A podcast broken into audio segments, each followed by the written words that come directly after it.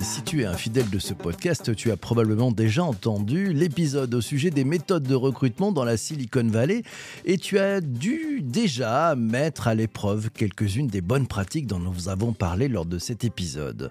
Aujourd'hui, nouvel épisode du podcast, toujours en direct avec la Silicon Valley, mais pour parler cette fois-ci d'un sujet crucial que les Français ont bien du mal à réussir dans leur entreprise. On va parler de l'onboarding des collaborateurs, de l'embarquement des nouveaux recrutés.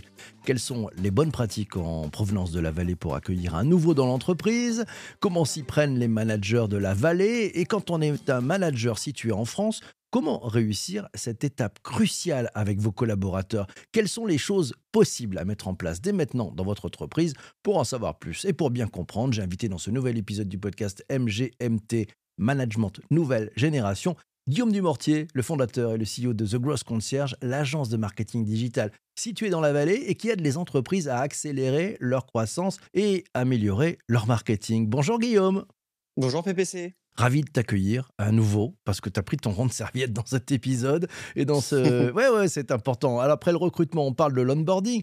Pour commencer, est-ce que tu pourrais nous donner ta définition de l'onboarding des collaborateurs? La définition, elle change pas trop de ce que tu viens de dire. C'est vraiment accueillir un nouveau collaborateur dans l'entreprise. Sauf que si on veut aller tout petit peu plus loin, c'est, elle est double, il est double cet accueil. D'abord, c'est un accueil qui est là pour faciliter une prise de poste pour l'accueil de tout collaborateur. Mais c'est surtout aussi du côté de l'entreprise euh, l'opportunité de, euh, bah, de, présenter euh, finalement ce que c'est la culture d'entreprise, ce que c'est que cette nouvelle expérience et, de mettre en mode immersif euh, le nouveau collaborateur bah, dans les meilleures dispositions pour, euh, pour apprécier euh, cette culture d'entreprise nouvelle au quotidien. alors bon, certains Français s'y mettent, d'autres disent bon, rien d'anormal, on va faire ça à la cool, etc. Les, Américains, ceux qui sont dans la, dans la Silicon Valley, est-ce qu'ils ont mis du process? Est-ce qu'il y a des étapes? Ça se passe comment? Ouais, c'est assez codifié. Euh, euh, alors, ça a été, euh, inspiré fortement des Google. On pourra en reparler tout à l'heure, qui a un parcours très, codifié. Mais en fait, il y a généralement quatre grandes étapes et un peu poursuivre l'analogie de l'embarquement dans un avion quand on est UM, quand on est, quand on est mineur. bah déjà, il y a l'enregistrement, donc ce qu'on appelle le pré-boarding. Ça arrive avant le premier jour. Il y a l'accueil le jour J, le parrainage pour bien montrer où se trouve son siège, et puis la transition vers le nouveau rôle où là on est plus sur l'opérationnel, sur les process et, et, vraiment sur la prise en main des tâches à venir. Mmh. Et ces quatre étapes, elles se font dans un temps court ou dans un temps long?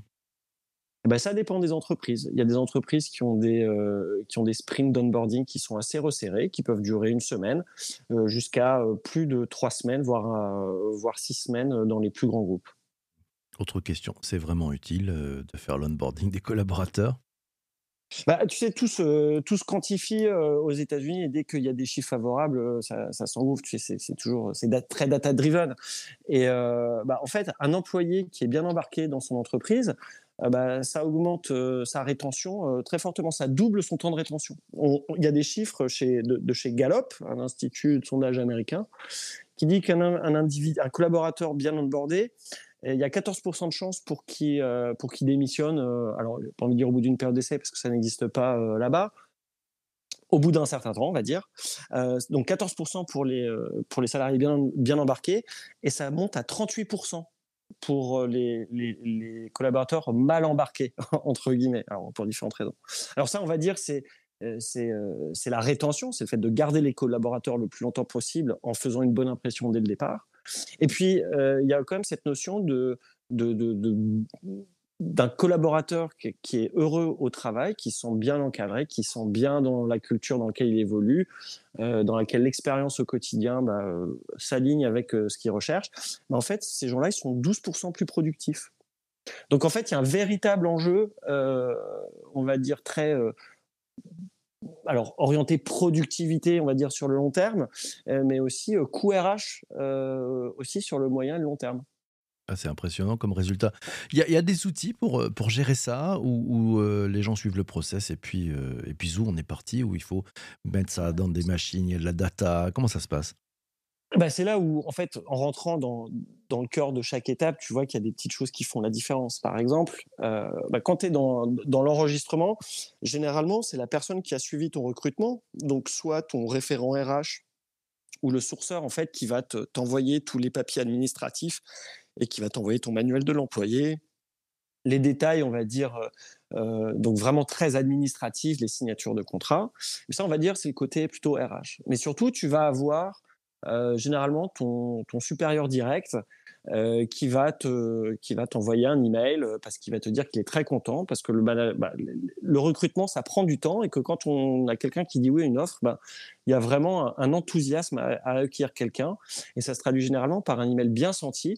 Et généralement euh, c'est pas que un email, tu vas aussi avoir tes collègues. Euh, et alors, si jamais es, tu as, il y a un Slack ou un système de communication asynchrone qui est déjà en place, généralement, tu peux avoir accès assez rapidement une des premières choses que tu as, c'est ton nouvel email professionnel sur lequel tu reçois déjà des emails. Donc, avant même ton premier jour, tu es déjà dans le bas. Et donc, euh, ça, euh, ça c'est, tu es déjà dans le bas avant d'y être. Donc, c'est déjà une petite, euh, une petite différence. On n'attend pas le J0. Après, au niveau de l'accueil, donc enfin dire de l'embarquement et, et, de l'accompagnement, généralement, ce qui se passe, c'est que tu as un parrain. Alors, soit tu as un parrain qui est dans la même business unit. Donc, si tu fais du marketing, ça va être quelqu'un de l'équipe euh, marketing. Ou alors, ça va être quelqu'un qui est complètement euh, d'une entité différente, justement pour euh, faciliter ces, connexions transverses dès le départ. Et puis, et puis, ce parrainage aussi, généralement, ça se traduit soit par un jeu d'équipe ou alors lors d'un séminaire. Tu vois, sur les quatre premières semaines, tu peux avoir donc des masterclass sur l'histoire de l'entreprise, euh, sur certains process, mais surtout tu peux avoir des jeux de team building. Et en fonction des entreprises, euh, alors le team building, c'est pas que du jeu, ça peut être aussi des initiatives euh, plutôt sociétales. et puis il y a plein d'exemples à l'appel. J'ai préparé, j'ai fait mes devoirs. c'est bien ça. Tu as fait tes devoirs? Bon alors tiens, est-ce qu'il y a des, entreprises, cite-nous des entreprises de la vallée où franchement l'onboarding est vraiment considéré comme une sacrée référence? Ah bah, la, référence absolue, c'est celle de Google, en fait, ou même, même quand tu, tu, es un Googler, en fait, donc les, les, gens qui travaillent chez Google sont les Googlers, euh, les gens qui travaillent chez Zappos sont les Aponianes, donc il y a cette personnification euh, du collaborateur, rien qu'avec le petit nom euh, dans lequel il vient. Et donc chez Google, ce sont les Nooglers, les New Googlers en fait, c'est une contraction. Et en fait, ils sont très reconnus, et c'est dans la question que je posais aux auditeurs, euh, bah, ils sont très reconnus parce que c'est la fameuse casquette multicolore avec une hélice qui est en fait leur, remise des prix qui leur dit bah voilà vous êtes euh, vous êtes des nooglers et vous avez reçu cette casquette là donc ils sont identifiables par tout le monde dans l'entreprise par cette casquette et ils sont obligés de la porter. Donc on va dire que Google sur le système de parrainage, sur le système d'envoi euh, d'email, de bienvenue avant même que avant même que ça soit le premier jour. Euh, le fait de matcher le collaborateur avec quelqu'un de l'entreprise, donc d'avoir son parrain ou son guide. Au début, c'est euh, vraiment ce qui a fait, ce qui a fait, on va dire, la recette que, tout le monde a copié. Alors après, en fonction des, en fonction des entreprises, tu vas avoir des rituels ou des traditions qui changent pour justement enfoncer le, clou sur qu'est-ce que c'est que la culture d'entreprise. Alors, il y en a un qui est surprenant, euh, mais pas tant que ça en fait quand on regarde l'entreprise. Une entreprise qui s'appelle Homejoy, qui est en fait une place de marché pour trouver euh, euh femmes de ménage, hommes de ménage. Et ben en fait, un des, et l'histoire, le rituel vient en fait même du CEO qui pour se rendre compte de la qualité des des individus qui allaient produire le service pour euh, le compte de, cette place de marché, et ben en fait, le rituel, c'est qu'il faut récurer les toilettes. Chaque nouvel employé doit récurer les toilettes du siège social euh, et, euh, et ça permet en fait de mieux apprécier le travail des gens dont on fait la promotion et qui permettent de faire gagner de l'argent à la place de marché. Impressionnant. je ne sais, pas si ça sera facile à mettre en place en France, mais c'est impressionnant d'aller jusqu'à ce, point qui n'est pas un point de détail, en fait, mais qui permet effectivement de bien comprendre, bah, il y, a tous les boulots comptent, en fait. Hein. C'est génial. Bah, après, il y en a plein, euh, à, pour pas faire une liste à la Prévert non plus, mais pour aller rapidement.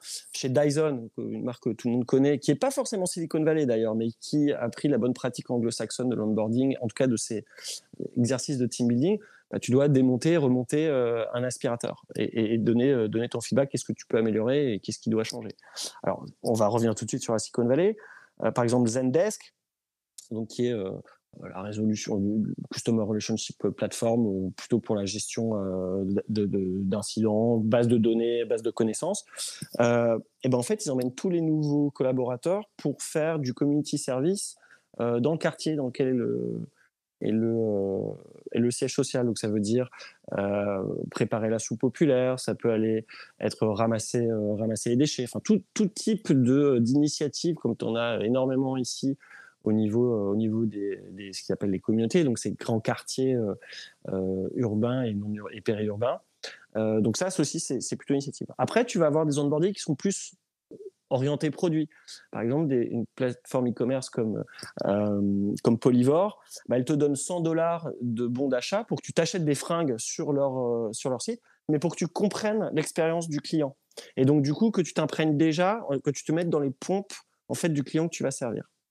Et ça me permet de faire la transition sur un point qui est vachement intéressant, c'est qu'en fait, les entreprises, elles te sensibilisent autant sur le client externe, donc celui pourquoi le service ou la plateforme est construit, mais aussi les clients internes, c'est-à-dire voilà les gens des équipes avec qui je vais interagir ou à qui je, ma contribution va apporter quelque chose ou va impacter euh, le projet.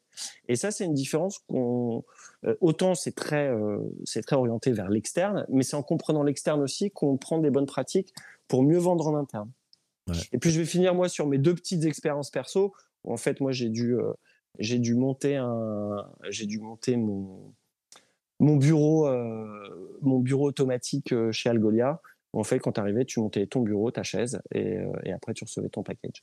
Intéressant. Avec ton ordi et ton t-shirt. Ah, c'est super. Euh, symétrie des attentions dont tu nous as parlé. Tiens, euh, Laura te pose une question et tu nous as parlé des t-shirts, des casquettes. Elle nous dit est-ce que l'importance du, swag, alors pour celles et ceux qui ne connaissent pas, hein, on parle des produits dérivés euh, qui sont marqués au nom de l'entreprise, on pense aux casquettes, on pense aux hoodies, éventuellement aux t-shirts. Est-ce que cette importance du swag a été quantifiée euh, elle a observé, Laura nous dit-elle, qu'aux États-Unis, il y en a beaucoup à l'arrivée. Je pense que c'est ce que tu confirmes aussi, Guillaume. Euh, ça a été quantifié, cette importance du swag? Alors, quantifié, euh, ça fait toujours plaisir d'avoir des trucs gratos. Donc, je pense que ça, c'est un des principes absolus de, de réciprocité. C'est on te donne quelque chose, donc tu te dois de rendre quelque chose. Et donc, en fait, c'est plus un, on va dire, un trick, je pense, que de donner beaucoup. Euh, de choses plus gratuites. Non, mais c'est surtout c'est être fier de l'entreprise pour laquelle on travaille. On porte les couleurs. Euh, à San Francisco, effectivement, euh, les gens, c'est pas des marques, on va dire, grandes conso qui portent, ils portent les marques, les sacs à dos de leur boîte, les gourdes, tout ça. Donc, il y a aussi une espèce de, c'est un peu comme au foot, quoi. C'est, je te reconnais à ton maillot. Et puis, en, en, reconnaissant ton maillot, bah, ah tiens, je connais pas ton maillot. Ah oui, d'accord, je te reconnais. Donc il y, a une espèce de un jeu de reconnaissance.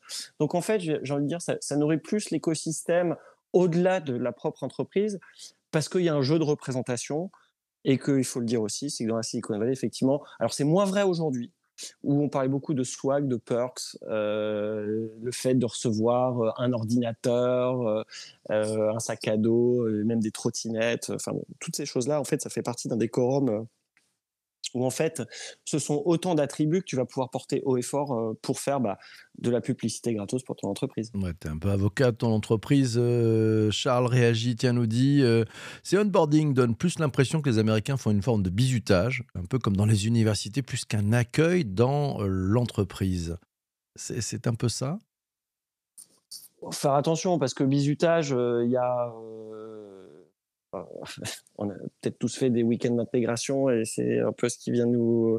il y a ce sentiment d'intégration où en fait le tout n'est pas sérieux en fait il faut aller, il faut s'éloigner du sérieux, il faut faire par exemple le egg drop, c'est-à-dire euh, avec euh, un, un, cylindre de papier toilette et un papier plastique euh, et un œuf l'œuf qui tombe, qui casse pas euh, en le jetant du deuxième étage. L'équipe qui dont l'œuf se casse pas gagne. Donc euh, c'est bon enfant. Euh, le bizutage, non, parce qu'on n'essaye pas d'humilier les personnes, on n'essaye pas de leur faire, de, leur faire savoir qu'ils sont moins que les autres. Mmh.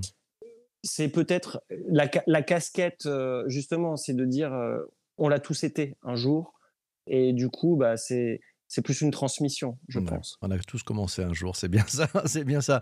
Euh, tiens, tu, nous parlais tout à l'heure, euh, tu as, cité Zappos. Euh, je me souviens, il y a quelques années, j'avais entendu parler d'une approche qu'ils avaient à l'onboarding, c'est-à-dire qu'en fait, ceux qui rentraient dans l'entreprise mais qui n'en étaient pas satisfaits pouvaient partir et en plus, on leur, on leur donnait un chèque. C'est vrai cette histoire? Absolument. Ah oui, c'est absolument vrai. Ouais. Tony Sier, malheureusement, qui, qui est décédé, le fondateur iconique qui a, euh, qui a écrit un livre euh, qui était, euh, c'est Happiness, je crois. Alors il manque un mot peut-être, mais ouais, il avait une vision qui était assez, assez disruptive de, de, de l'expérience client. et des collaborateurs. C'était une des premières entreprises qui s'est servi de ses collaborateurs pour faire les photoshoots des produits. Donc ce que tu dis, je l'ai entendu, je ne pourrais pas te le confirmer comme ça à brûle pour point, mais c'est quelque chose que j'ai déjà entendu et connaissant le, tout. Alors, l'imagine, j'ai pas envie de dire la, euh, mythologie, puisque c'est ça dont il faut parler, hein, puisque c'est les gens qui racontent. Euh, je pense que c'est quelque chose qui, est, qui, a, forte chance d'être vrai. Ouais. son ouvrage s'appelle Delivering Happiness. C'est a path, Delivering Happiness. A, Path to Profit, Passion and Purpose. Voilà, ça date quand même de 2011. Hein voilà, c'est comme du, du bon Delivering Happiness, nous dit aussi euh, Laura. Ouais, voilà, euh, tout le monde a réagi. C'est bien ça. Merci. Euh, autre, autre question. voilà, c'est l'entreprise du bonheur en français. Waouh, l'entreprise du bonheur. Ça, c'est pas mal comme titre, ça promet. autre question. Dans, dans les exemples, si tu devais donner un conseil à, celles et ceux qui, nous écoutent en ce moment dans le podcast, qui sont en France, euh, ils savent peut-être pas par quelle boule prendre, ils ne font peut-être pas dans leur entreprise, il y a mille et une façons de ne pas y arriver. qu'est-ce que tu leur donnerais comme conseil? Bah, peut-être de se poser la question de ce qu'ils auraient aimé, eux, avoir comme euh, expérience le premier jour dans cette boîte-là. Et en fait, de penser que, c'est peut-être une transition pour le chapitre 3, c'est de dire qu'en fait, euh, c'est une, c'est une main-d'œuvre, c'est une force de travail, mais ce sont d'abord des humains, c'est d'abord des, gens, des people.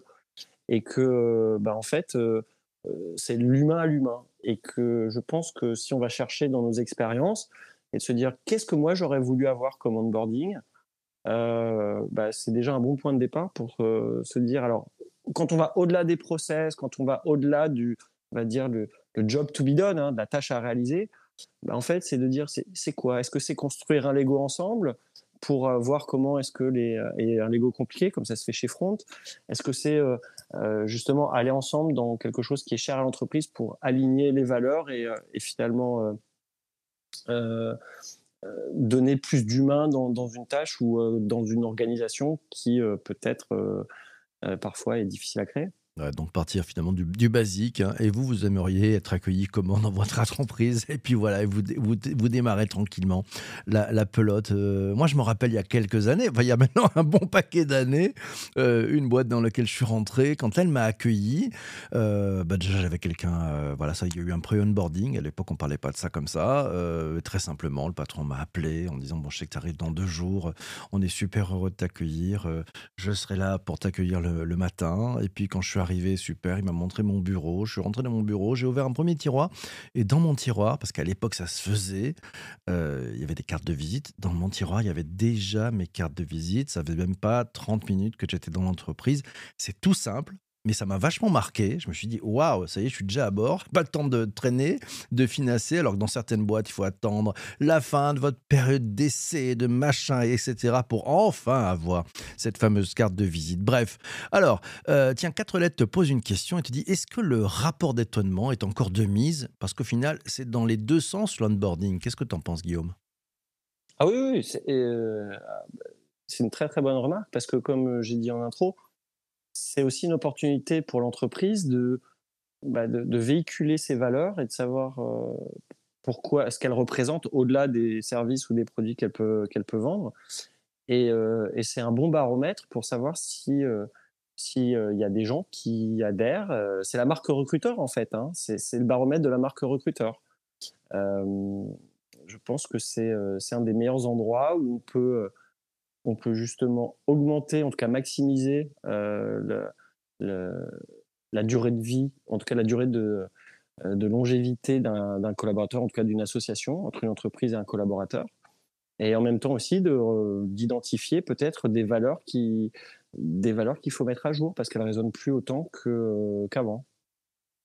Tu as posé une question quand on était dans la régie tout à l'heure avant de démarrer l'enregistrement de ce podcast. Tu as dit Tiens, j'aimerais bien savoir euh, quel est le rituel d'onboarding dont vous avez déjà entendu parler?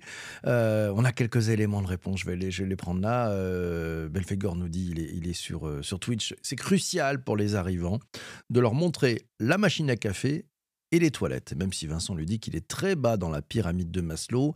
Euh, c'est vrai que c'est un peu le, basique. Et puis, euh, tiens, Charles nous dit le, rituel, euh, c'est le fameux tour de plateau. Dire bonjour à des gens que l'on ne connaît pas, avec peut-être un peu le sentiment de gêne sur le fait qu'on n'ait rien d'autre à dire que le bonjour, et puis plein de gens qui se présentent, qui vous donnent leur prénom, etc. Et puis, c'est, pas forcément très simple de tout retenir. aux États-Unis, ils font comment justement sur ce. Ils font un tour de plateau comme ça? Non, non, parce que généralement, ils sont créés justement parce que ça dure pas un jour ou une demi-journée. ça dure plutôt au minimum une semaine, au maximum six. Il va y avoir tout un parcours. Même Twitter, à un moment, à l'époque où avant, avant Elon Musk, tu avais une checklist de 75 étapes à faire. Donc, il y a vraiment du process, c'est vraiment propre à chaque entreprise. Et, même, j'ai envie de dire, parfois, les ingénieurs euh, ont un traitement différent des, euh, marketeurs ou des, gens opérationnels, des sales. Donc, il n'y a pas de formule magique. Il y a toujours, en tout cas, cette euh, conscience de l'accueillant et de l'accueilli qui dit que fait, bah, en fait, c'est comme une, c'est comme un mariage, c'est comme des fiançailles. alors, aux États-Unis, il n'y a a pas de période d'essai. On pouvait arriver le lundi, mais le mardi matin, vous pouvez vous faire virer. Euh, ça arrive, euh, et ça peut arriver pour des raisons euh, qui sont complètement en dehors de, du contrôle. Ça peut être très économique, comme ça peut être très, on va dire, légal. J'ai des cas, on n'a peut-être pas le temps d'en parler, mais c'est des histoires qui sont assez rocambolesques.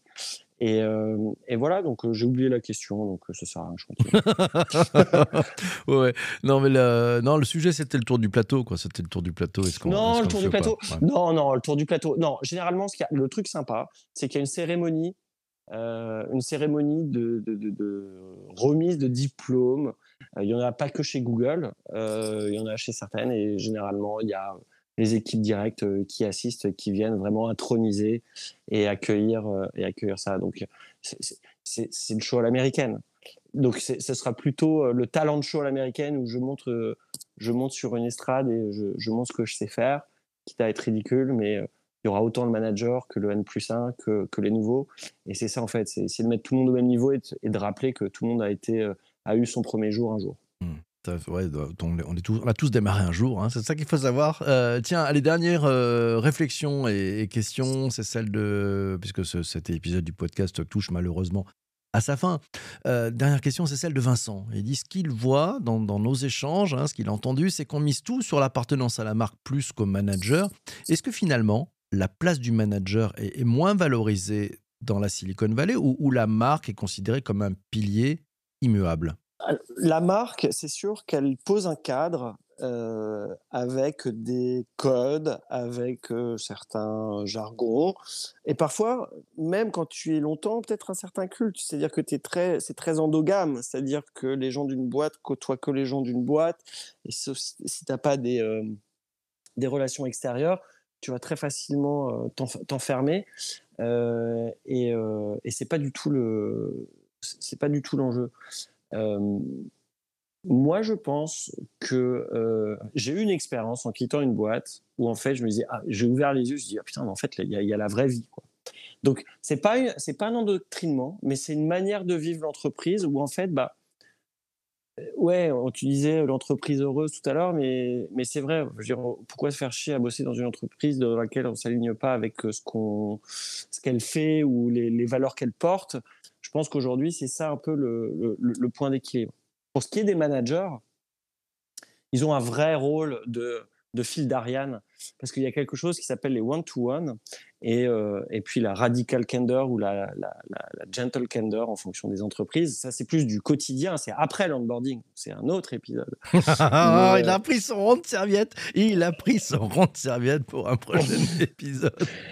Bien vu. Mais non, mais, mais voilà, mais c'est vraiment on n'est pas dans, le, dans la revue de performance, on est vraiment dans euh, comment tu te sens, comment est-ce que je peux t'aider. Et, le rôle du manager, il est vraiment dans cette émulation de son collaborateur, parce qu'en fait, un bon manager, c'est celui qui va, euh, qui va célébrer les succès de son entreprise, de ses collaborateurs, euh, les succès de l'équipe, et puis qui prendra tous, les, tous les coups pour protéger son équipe. Alors ça, c'est la théorie.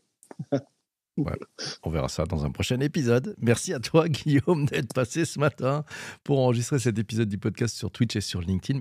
Merci à toi aussi d'avoir écouté cet épisode du podcast jusqu'ici. On se retrouve très très vite pour un prochain épisode. D'ici là, porte-toi bien et surtout, surtout, surtout, fais-toi plaisir. Ciao, ciao, ciao.